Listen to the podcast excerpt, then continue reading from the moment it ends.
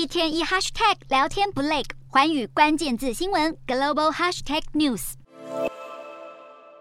这一期的寰宇大话题要来关注到欧洲能源供应问题。今年二月乌俄战争爆发之后，西方国家就开始对俄罗斯出口能源实施制裁，但是俄罗斯也采取了反击的制裁措施，切断了欧洲多国的天然气供应，迫使欧洲陷入了能源危机，能源价格也开始不断的飙涨。二零二二年截至目前为止，西欧国家主要参考的荷兰天然气交易中心现货均价，已经较去年的每百万瓦时四十六欧元一路。涨到了每百万瓦时一百三十四欧元，等于是飙涨了百分之一百八十七。电费涨价不是只有民众感觉到，欧洲的厂商也都遭遇到了这场能源飙涨的袭击。根据欧洲纺织品和服装贸易协会的统计，有许多的纺织品制造商的能源成本从一开始占生产成本的百分之五左右，现在一路上升到了百分之二十五左右。这个当然也会大幅的削减利润率，甚至有一些欧洲的工业公司，他们力求节约能源，就宣布停工。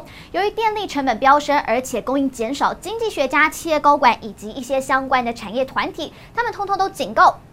如果能源价格持续居高不下，那么铝化肥和化学品等等这种能源密集产业的业者，恐怕会直接将他们的生产作业永久转移到美国等等有廉价能源的地区。由于天然气大约是占欧陆国家能源需求的四分之一，主导了欧洲的电价。为此，曾经呼吁过要放弃煤炭能源和倡导环保的国家，就包含了德国、意大利、奥地利、荷兰跟丹麦等等。他们在能源价格高涨的情况之下，现在是纷纷宣布要。重新类似重启燃煤发电的计划，那么这些其实都在在的显示，欧洲是很难摆脱对俄罗斯天然气的依赖。眼看寒冬即将要来临，政治人物都在考虑要采取更多的措施，协助市场因应冬季的潜在风险，像是向能源公司来课征暴利税。那么有外媒就指出了，欧盟预期这样子可以征收到大约一千四百一十亿美元，换算下来大约是新台币将近四点四兆元，所以可以用来补贴民间大众协助欧洲的家庭和企业渡过难关，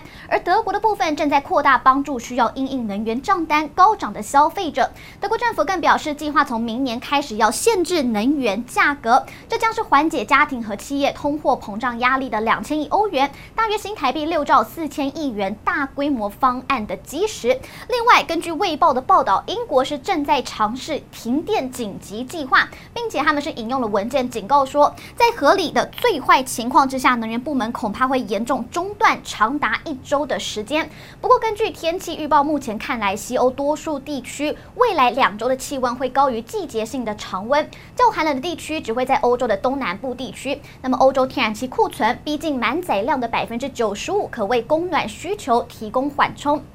那么供暖需求延后和工业的天然气消费减少，使得欧洲天然气供应可以暂时得到喘息。船舶追踪数据也显示了，由于气候异常的温和，至少有四艘航向英国的液化天然气船现在是延后卸货供气。因此，高盛的最新研究就报告就显示了，预估荷兰天然气交易中心的价格到二零二三年的第一季的时候，预料是会降到每百万瓦时八十五欧元左右。这个比当前的价格已经跌了大约三成原因就包含了欧洲天然气库存满载，可应付冬季的需求。另外就是秋季的气温较预期还要来得更温和，以及液化天然气供应过剩，势必是能够让欧洲国家稍微喘口气，抓紧时间拟定新的措施，协助民众度过这个冬天。